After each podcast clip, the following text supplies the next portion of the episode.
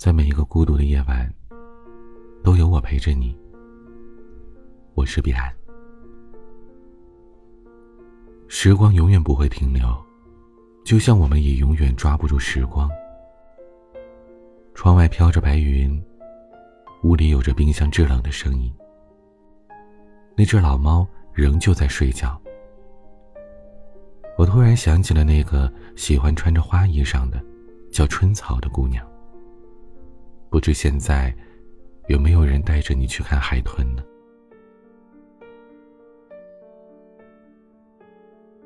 我向来是不怎么喜欢坐飞机的，虽然坐飞机便捷，但只要有足够的时间，我仍然喜欢坐火车出行。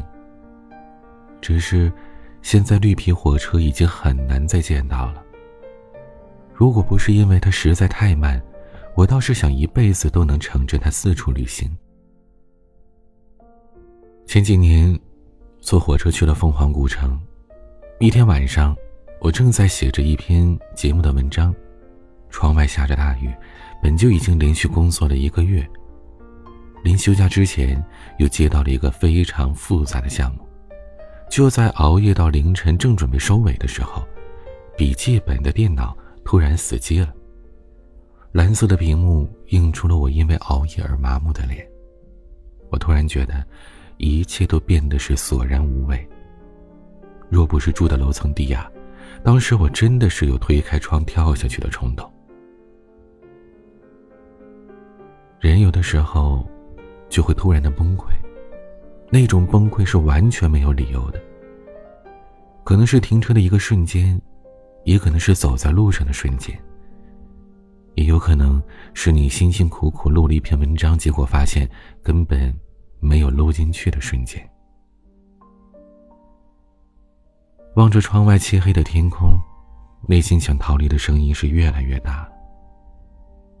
我打开了手机，订了最早的一趟火车，本来是准备年底去凤凰古城看看的，但我当时是一刻都不想等了。订完票，我又重新打开了电脑，写了一封辞职信，发给了公司的人事部，倒头便睡。那时候的凤凰古城还不收门票呢，去的人也不像现在这么多。现在呢，虽说凤凰古城脚下的石头还是当年的石头，街道也是当年的街道，只是这空气里的味道和所见到的人。都已经变了韵味。世间美好的事物本就不长久，可没想到，连景点也是如此。去凤凰的火车其实不算慢了，但也需要几个小时的时间。很多人应该都有火车的情节吧？途中看着窗外的风景，和身边的人聊聊天，不知不觉这时间就过去了。人间烟火味，除去集市上还能找得到，估计也就剩下火车上了。我买的票是靠窗的，这种概率比中彩票还小，因而让我非常欣喜。那时的订票软件远不如现在的选择面大，既可以选择座位号，还可以选择靠窗或者是靠过道，当时真的是全凭运气啊！刚上车没多久，我旁边一个阿姨很明显是晕车了。我看了她几次欲言又止，就明白，她想跟我换个位置。我倒觉得无所谓，如果她能因为靠窗感觉舒服一点，总比她吐在我旁边要好得多吧。我起身跟她说了一声，阿姨连忙感激的窜了过去，速度之快，让我很难相信她刚才还是一副虚弱的样子。坐到靠近过道的座位没多久，就到了下一站。因为停车时间比较长，我就下车去透了透气，发现我的座位已经被一位穿着碎花长裙的短发姑娘给坐上。我本就不是一个擅长沟通的人，即便对方占了我的座位，这第一句话我仍然没想好该怎么说。等列车开动之后，我也只能站在他的旁边。姑娘抬起头看看我，仿佛在看一个怪人，眼神当中充满了疑惑和不解。旁边那么多地方，为什么我偏偏一动不动的站在他旁边？我尴尬的笑了笑，给他看了一眼我手里的车票。这时，姑娘尴尬的有些脸红了。正当她要起身的时候，我突然闻见了一股中药味儿。我低头一看，发现她脚背上正贴着好大一块膏药，想必是腿脚不方便吧。我连忙按住了她的肩膀，跟她说：“没关系，我站一会儿没什么的。”姑娘反复的跟我说：“不是有意占我位置，她的座位在后面的几节车厢，实在是走不动了。看到这空了一个位置，就先坐了下来。”他把他的车票给了我，说：“如果我站累了，可以去后面的车厢找他的座位。”我想着，反正路上还有好几个小时，也不着急坐，便跟他说：“等会儿我再过去吧。每天上班坐的都快要累死了，就全当锻炼一下了。”你去哪儿？怎么都没见你带行李啊？姑娘开口问我：“我去凤凰古城啊。”临时决定走的，东西没来得及收拾。你呢？你看看你手里的票啊，一样的地方。我低头看了一眼车票，果然跟我是同一个下车的站点。过了好一会儿，我正准备拿着他的车票去找位置，他突然拽了一下我的袖子。我问他怎么了，他说。我从出来到现在，还没吃饭呢。我想去餐车吃点东西，但是我怕走不过去。前两天脚刚被椅子砸到。你能扶我到餐车那边吗？我点点头，便扶着他的胳膊起身。也许是我用力太大吧，也许是他太轻了。以至于他被这突如其来的大力气给拎了起来。我尴尬的笑了笑，姑娘也咯咯的笑了起来。虽然这车上的人不算多，但以这姑娘的步行速度，我们仍然走了十分钟才走到了餐车的位置。而那时候，她已经满车大汗了。因为夏天里车厢闷热，空调的温度又不够低。好在偶尔是有风从窗外吹来，不经意的吹动她的头发，发梢掠过了我的眼前，带来了一股很特别的香味，淡淡的，若有似无的感觉。到了餐车落座之后，我开口问道：“冒昧的问一下，你用的是什么牌子的香水啊？”姑娘笑着回答：“是她自己做的。”说着，便从包里拿出了一个透明的小瓶子给我。那，送你一瓶，我还有好多呢。我将这瓶子拿在手里，反复的看，那是一个很精致的瓶子。我在空中喷了一下，将手掠过，在凑到鼻子底下的时候，那种淡淡的、若有似无的花香。真的是让人十分的陶醉，印象深刻呀。姑娘伸出了手对我说：“你好，我叫春草。”我握住了她的手，笑着说：“真是个有意思的名字。”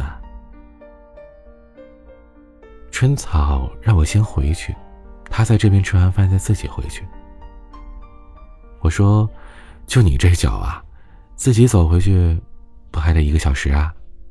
正好我也没吃饭呢，咱俩一起吃吧。为了感谢你送我香水，这饭呢我请了。”春草姑娘吐了吐舌头说：“那就不好意思啊，让你破费啊。”后来从聊天里得知，春草这次去凤凰古城。是为了给一个多年的朋友完成心愿。春草是一位纹身师，这一点倒让我很意外。因为在我的印象当中，纹身师大多是穿着另类、身上布满纹身的，但春草的皮肤是干干净净的，什么纹身都没有。我问他：“哎，你身上怎么一个纹身都没有啊？”春草伸出了胳膊说：“谁说我没有的？原来，在他胳膊的那一侧有一个纹身，非常小，是一个英文的图案。我恍惚当中看到了两个英文字母。” X.K。我问他：“这个纹身是不是有什么特别的含义啊？”春草点了点头。旅途很漫长，但也不算难熬。玩了两个小时的扑克，我只赢了二十四块钱，而春草是赢了一百多块。我很难相信他扑克玩的这么好。我问他有什么秘诀吗？春草哈哈大笑的说：“ 哪有什么秘诀啊，全凭运气好呗。”车到站之后，我帮着春草把行李拎到了出站口，他朋友刚好过来接他。临别之前，我们互相留下了手机号。春草说他会在凤凰古城多待些日子，一来是养伤，二来是要忙很久，让我有时间去找他玩。那是我第一次到凤凰古城，对于一个在城市里生活久了的人，突然来到一个桃源般的地方，总是难免抑制不住的兴奋的。跟春草道别之后，我一个人在古城里转了好久。我碰见了两条狗，一只猫，还有三三两两的旅人。然后，我随便找了一个旅馆住下，晚上就走进一家酒吧去打发时间。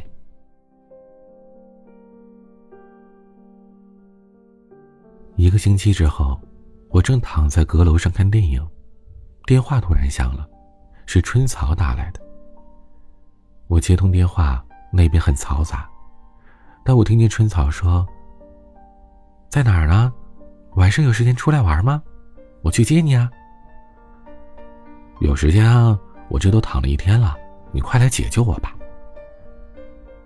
那你等着吧，姑娘，我晚点儿救你于水火。挂了电话，洗了个澡，我便踏实的等着春草来接我了。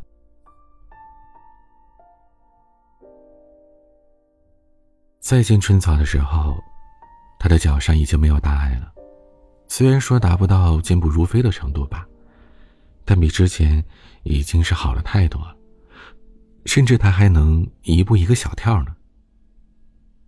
我说：“你悠着点儿，别再上道了。”他说：“我都做了一个星期了，今天第一天下地，可不得好好蹦跶蹦跶吗？”春草带我去的是一家餐馆，老板是他朋友。春草叫他老刘，他这次来凤凰就是为了他。我偷偷的问春草：“怎么着，跟这刘先生有故事？”春草打了一下我的头说。哪个哪儿啊？这是我多年的老朋友。上个月他女朋友走了，他专门找我过来，是想把女朋友的画像纹在身上的。啊，不好意思啊，我真不知道这里的事儿。我赶忙道歉着。没事没事，他本人都没什么，女朋友病了好几年了，他也早就做好了心理准备了。只是，这么多年都陪在身边的人走了，他一时有些适应不了吧。老刘看起来四十岁左右的样子，是一位很稳重的男士，不显苍老。他招呼我进屋，听说我是春草在路上认识的朋友，在火车上对春草的帮助不少，他连忙向我道谢。我点头说：“没事儿。”都是举手之劳，不算什么的。饭店里的陈设看起来是精心设计过的，远处的桌子上摆着一张照片，应该呀就是他的女朋友了，是一位看起来很文静的姑娘。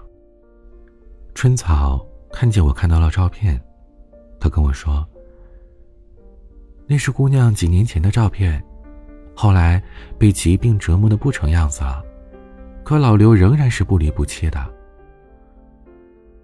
我问春草：“他们一定很相爱吧？”春草说：“准确的讲，他俩从来都没在一起过。上学的时候，老刘就暗恋她，可那姑娘并不喜欢老刘。后来分隔两地，姑娘结婚了。后来生病之后，姑娘的丈夫就跟她离了婚。老刘一直单身。”听说之后，主动把姑娘给接了过来，这一照顾，就是十年呢。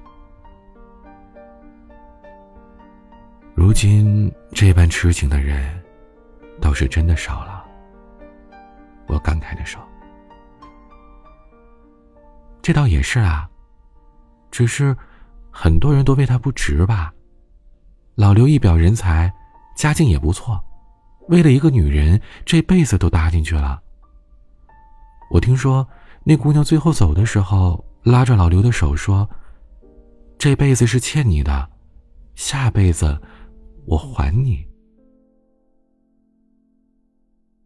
我听完不再说话了，我心里只觉得有些不值得，却又说不出来是哪里不值得。也许对老刘来说，这一切都是值得的。但在旁人看来，这一切显得太傻了。如果那女人最后哪怕是骗骗老刘也好啊，哪怕跟他说一句“爱过”也行啊。但每一段感情，对于每一个人来说，都是不可取代的记忆。或许老刘觉得，照顾他这几年，已然是上天的恩赐了吧。从餐馆出来。我跟春草走在回去的路上，他住在离我住处不远的民宿里。春草问我是做什么工作的，我跟他说，我正八经的工作呢是广播电台的主播，另外一个身份啊是在网络上做电台主播。说来说去呢，都是卖声的。春草问我，都有什么比较有名的节目吗？我说，反正也没什么太有名的，喜欢的人也不多，反正自己喜欢就好了。春草沉默了两秒钟，跟我说：“彼岸，能给你讲讲我的故事吗？如果可以的话，我希望你能把它做成一期电台的节目，也算是我对自己的一个交代吧。”我说：“当然可以啊，只要你愿意的话。”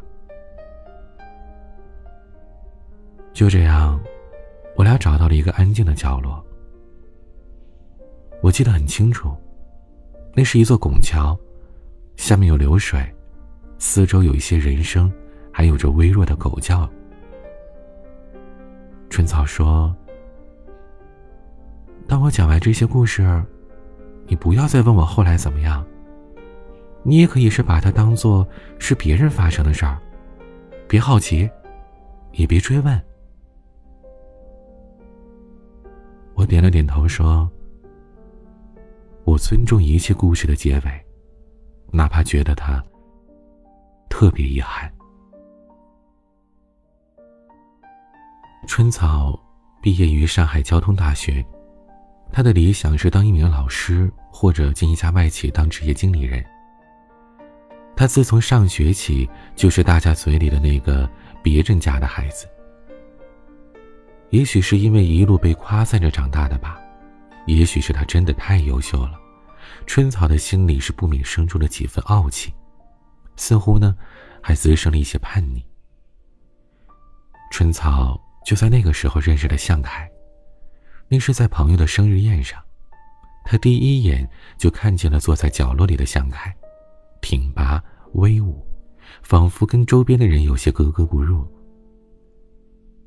春草偷偷的问朋友那是谁朋友笑着说这我哥呀都入伍好几年了最近刚好有假期就回来待一段时间我刚好过生日就叫他一起过来啦春草见了太多学校里的男生而向凯这般的男生让他第一次意识到，世间竟然有着这样明朗的人。向凯的坐姿有些奇怪，身体绷直，双腿分开，双手放在膝盖上。春草看了一会儿，既觉着帅气，又觉得好笑，便凑过去问他：“哎。”你这样做，不觉得累吗？向凯很平淡的回了一句，甚至连正眼都没瞧春草一眼。这对于在学校里有着众多的追求者的春草来说，仿佛是一个奇耻大辱。他扭过身体，背对着凯，赌气似的不再看他。但有时候，偏偏是那种说不清的感觉，才最让人上瘾吧。自从那晚上见过了向凯之后，春草的脑子里总是时不时的出现他的影子。他说不上来那种感觉，就是想再见他一面，哪怕只是看看也好。为此，春草没少请他朋友吃饭。一来二去的，朋友也有所察觉，问他。春草，你是不是看上我哥了？春草没反驳，也没认可，只是红着脸默不作声。朋友倒也直爽，拿起手机就给向凯打了过去。没到十分钟，向凯就到了。朋友让向凯陪着他们逛街，说是逛街呀，其实呢就是在后面拎包。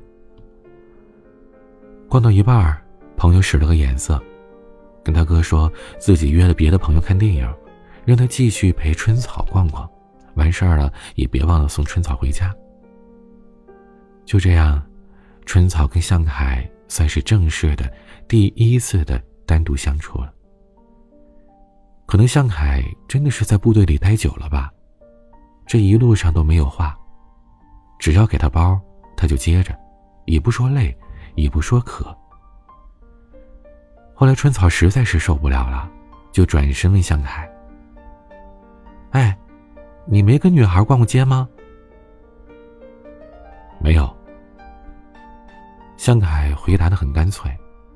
“那你不知道要哄女孩开心吗？”“我为什么要哄你开心啊？”“我是女孩哎，你就得哄我开心。”“你给我一个理由。”没有理由，那就是没有道理。我不用哄你开心。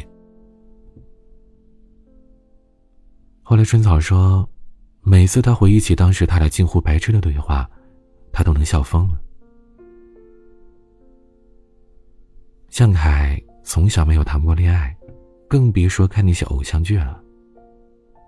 对春草来说，向凯就是一张白纸。可春草对向凯的喜欢，真如春草遍野一般疯狂的滋长着，根本没有任何的道理。向凯回来探亲的时间只有一个星期，在春草听说向凯第二天就要回部队的时候，他想着以后怕是再也没有机会见到他了。毕业之后更不知道要去哪儿的春草，决定明天一起跟朋友去车站送向凯。朋友自然知道春草的心思。但也在背后劝过他几次，说他哥是榆木脑袋，根本不懂得什么儿女情长，让春草死了心。可是感情啊，要是真的能那么容易就死心，就好了。说到这儿，春草扭头看着我，突然笑了一下，从兜里拿出了一包黄鹤楼，很熟练的递给我。我有点惊讶，不禁开口的问他：“你抽烟？怎么？谁规定我不能抽烟啊？”“呃，不是，我是说，我觉得你看起来也不像是会抽烟的样子呀。你看起来的那些，从来都不是我。”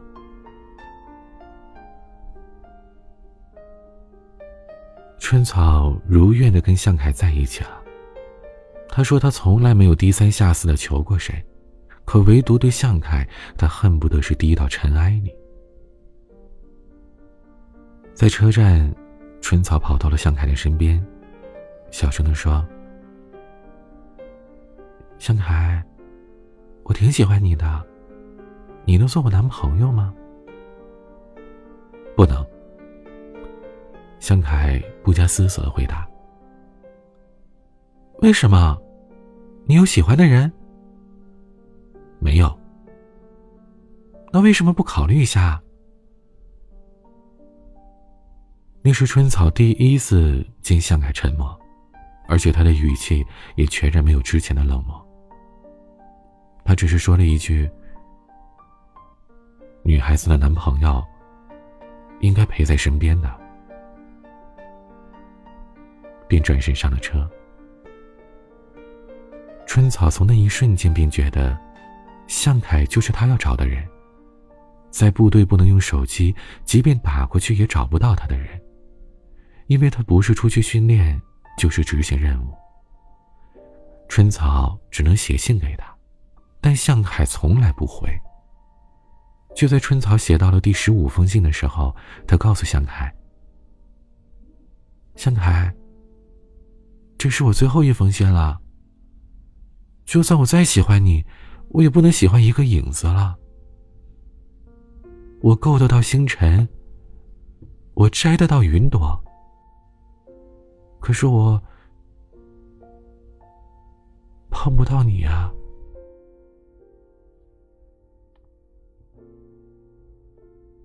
就在这封信邮过去的第四天，向凯打通了春草的电话。向凯在电话里说：“春草，咱俩在一起吧。”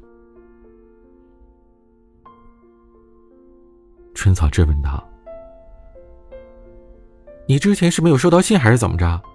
晾了我这么久，有意思吗？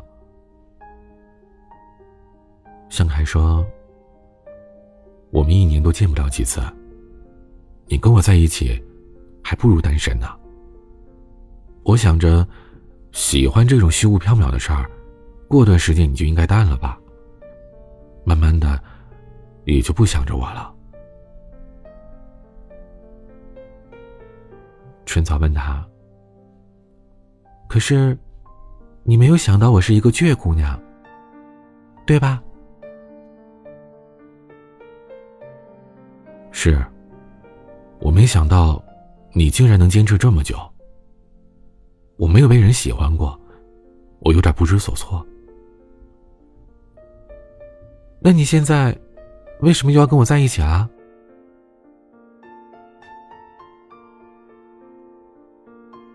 你说那是最后一封信了，我有点慌了。你除了慌，就不能有点别的想法吗？我想，我喜欢你了。你写的那些信，我都放在了枕头底下。你说的每一句话我都记得。我从没喜欢过别人，我不知道应该怎样谈恋爱。我不知道怎么做才能让你开心。我不知道怎么做才会让你觉得跟我在一起，会比跟别人谈恋爱更好。这些我都不知道，所以我很慌。你真是个榆木脑袋。电话那端的春草早已经泪流满面。他说：“谁以后再说向凯是榆木脑袋？”他就跟谁急。他明明是世界上最会说情话的人啊！那些话，就算在我听来，都感动的要哭了。春草继续说：“以后你要带我去看海豚，我最喜欢海豚了，你一定要带我去看。”向凯在电话里说。带，你想做什么，我以后都带你去做。那次电话是向凯好不容易才找到机会给春草打的。自从两个人在一起之后，一年的时间竟然都没见过面。两个人的联系方式仅限于信件和偶尔的电话。看着身边的好友有男朋友的陪伴，再不济的异地恋也可以视频聊天。那时候春草才体会到向凯说的那句话：“你找我，还不如单身呢。”可即便春草觉得心里委屈，她也从来不跟向凯透露一丝一毫。他知道，既然选择了这段感情，就应该懂事。后来再有人追春草，春草只是淡淡的说了一句：“我有男朋友了。”对方问她男朋友在哪儿，她说他在保家卫国。聊到这儿，春草的烟已经抽没了半盒了。我问春草。那后来你们怎么样了？春草说：“你答应过我，不问的。”好，那我不问。只是，你为什么总穿着碎花裙子呀？很喜欢吗？春草点了点头，然后说：“彼岸。”你帮我拉一下裙子后面的拉锁吧。我说：“这不好吧？大晚上的让人家看见了不好。”春草再一次的要求说：“拉开。”当我拉开春草连衣裙背后的拉锁，透过昏暗的灯光，我看到了触目惊心的一幕。伤疤像着树藤缠绕一般布满了他整个后背。我的手突然有些颤抖。平时装满开水的玻璃杯烫手的感觉都没有那么难受。他是经历了怎样的痛苦，又是经过了多大的心理挣扎，才会站在这儿云淡风轻的谈论着过往啊？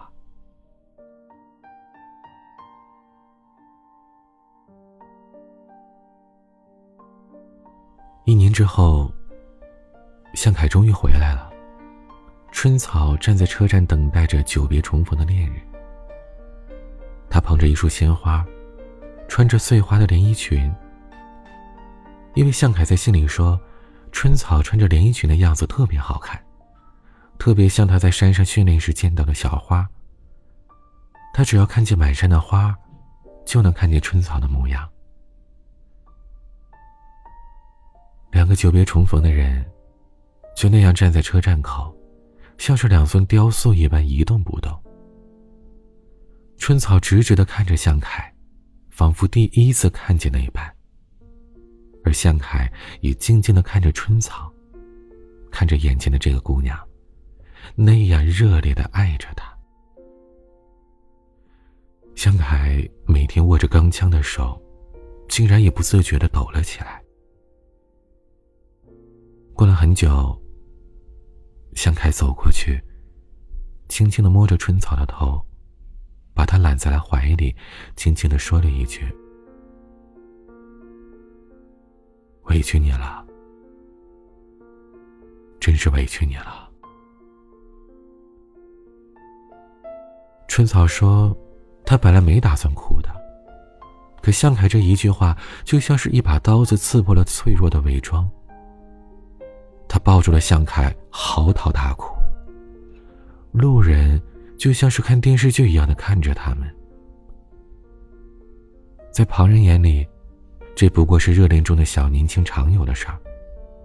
可旁人永远都是旁人，只有春草知道，那一瞬间，他的世界里只有向凯。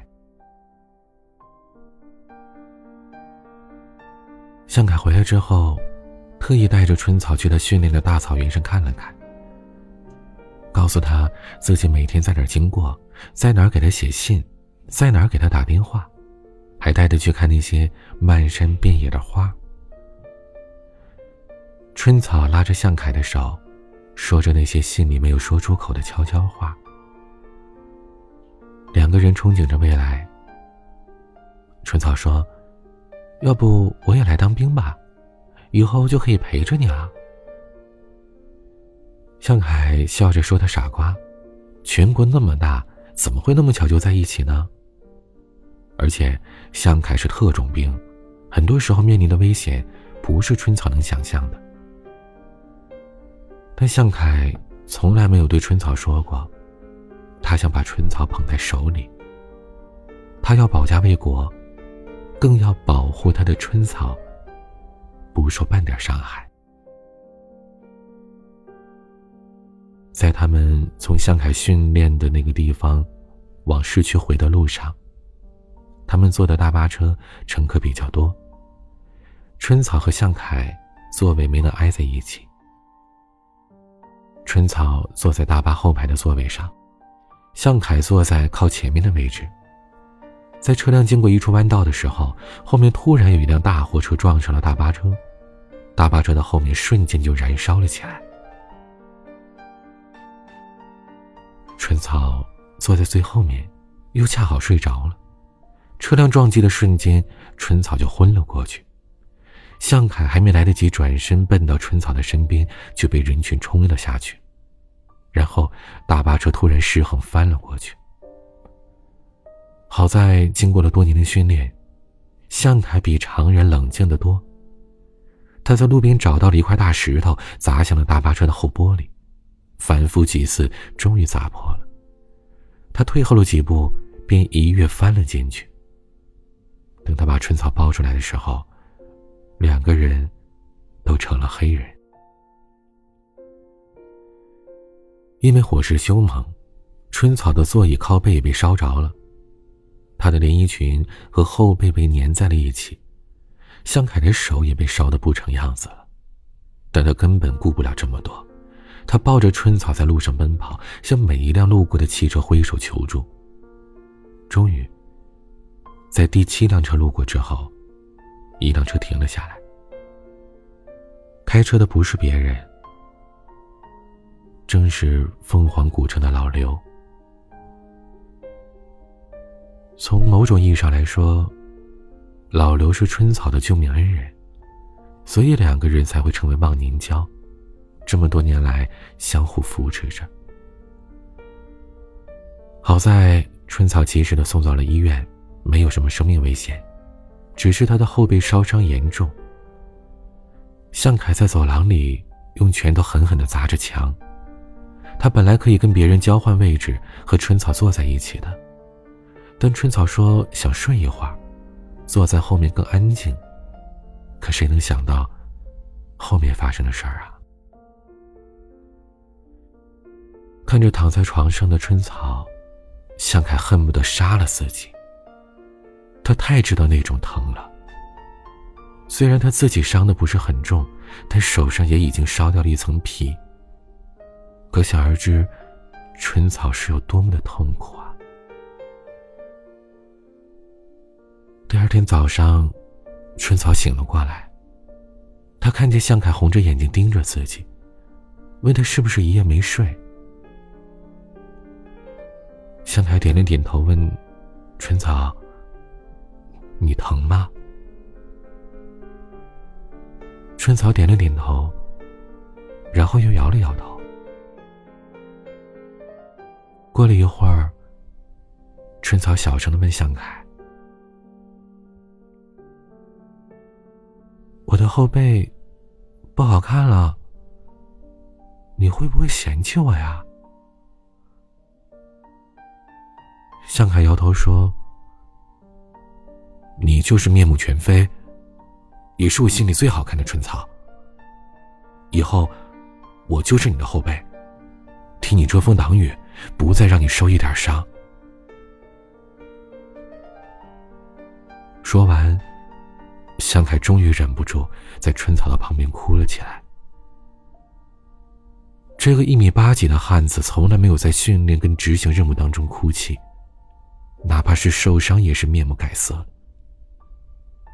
可唯独看到春草遭罪，比杀了他还难受。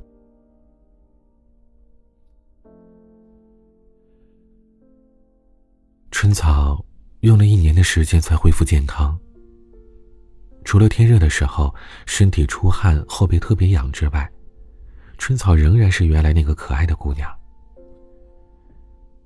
向凯说：“老天不算心狠，没让春草的脸受一点伤，不然他真的一辈子都难以原谅自己了。”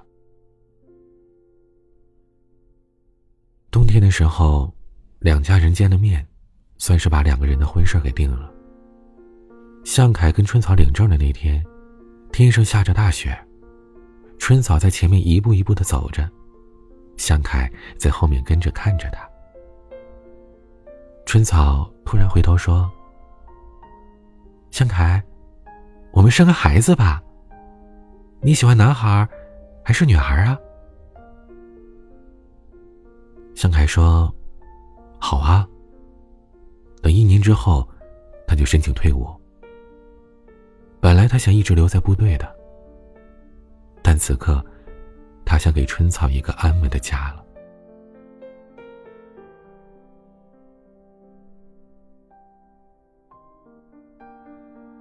春草抽完了盒里的最后一根烟，说：“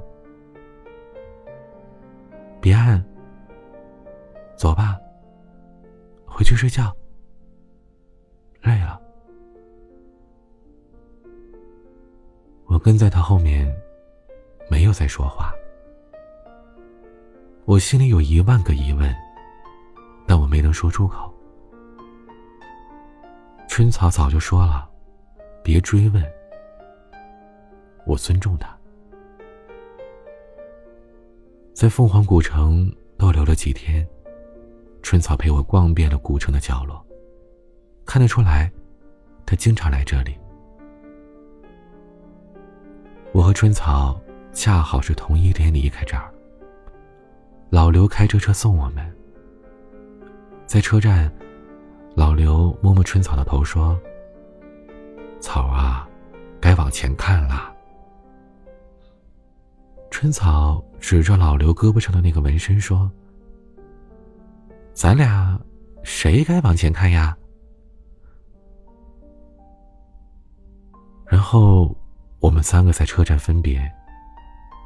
春草去了上海，我回北京。后来我有好一段时间没跟春草联系了。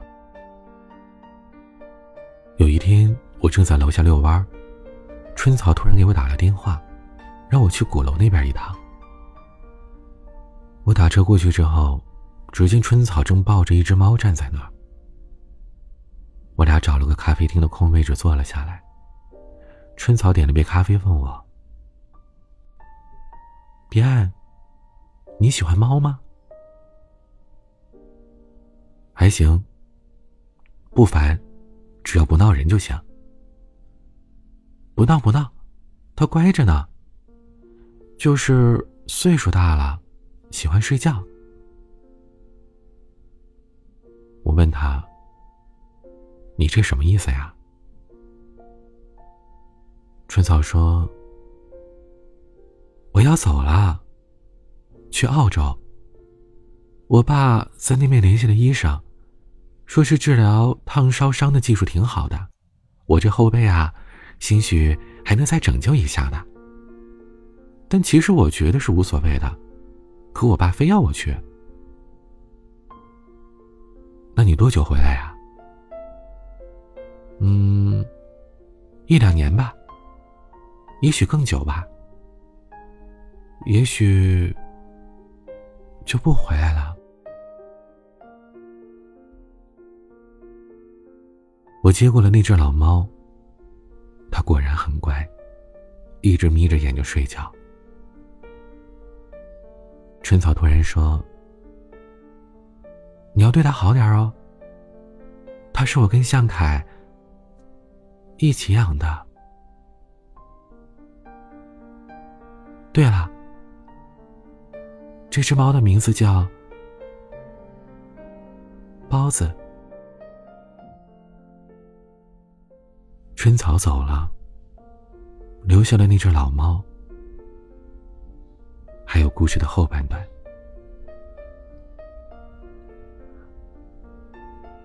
向凯和春草领证之后，就去参加了维和行动，准备回来之后就退伍，然后和春草一起过普通人的日子。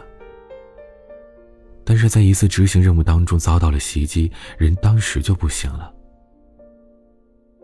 等向凯再回来的时候，已经是盖着国旗的盒子了。春草跟我说这些的时候，全然没有当时的痛苦和难过。用他的话来说，眼泪早就流干了。春草说：“他宁愿向凯一辈子都在部队，一辈子不和他在一起。可偏偏向凯是在最好的时候离开了。那个明朗、沉稳、说自己有些慌的男人，再也回不来了。”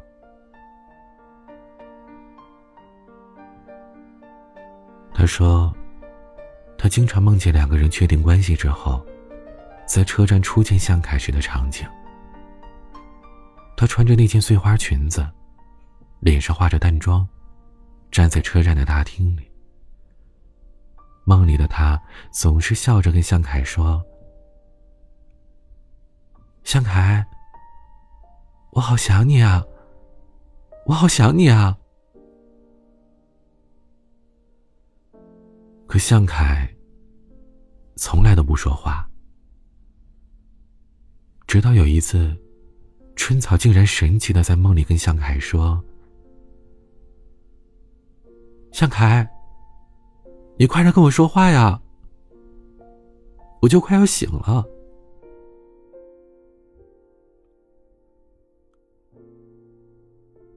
但向凯仍然只是笑笑，没有说话。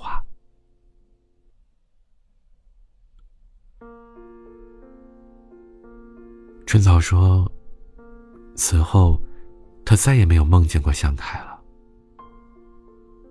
他这时才明白，那段时间，向凯一直在跟他道别。”春草说：“如果人真的有灵魂，我相信他是特意为我停留那么久的。我也相信，他去到了一个很好的地方。”那里有漫山遍野的小花。他能常常看见我。深爱的人之间，先走的那个人，是莫大的福气啊！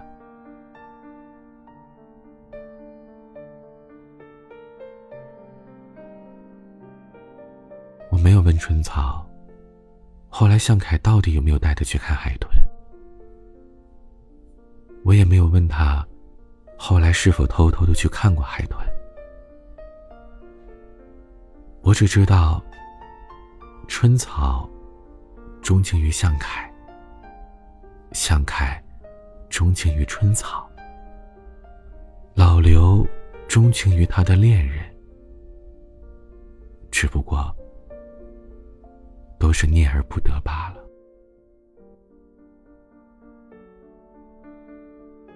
春草后来给我邮了一张照片。照片上的向凯明朗干净，旁边的春草安静温暖。我给他回了一条消息说：“包子，一切都好。跟我们家馒头花卷玩的挺好的，你放心吧。只是有些挂念你，希望你在那边。”一切都好。春草说：“我还要再翻三五座山，游七八条河，越过草原和沼泽，走过无人的荒野和寂静的平原，体验完人生所有的悲欢喜乐。”感受过七七八八的绝望和伤感才能安心老去去见我的爱人。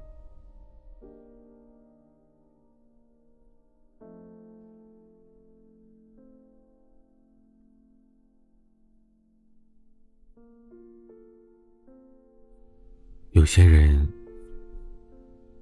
只是路过我们的生命也许他停留的时光短暂和平淡，但我们知道，他曾经以爱情的名义来过。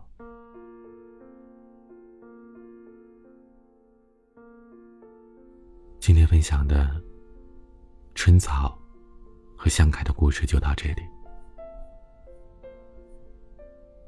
你有哪些想说的话？欢迎在节目下方的评论区留言。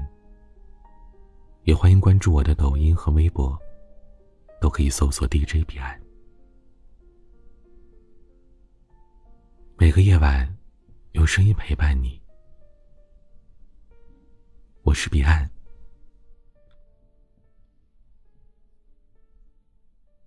晚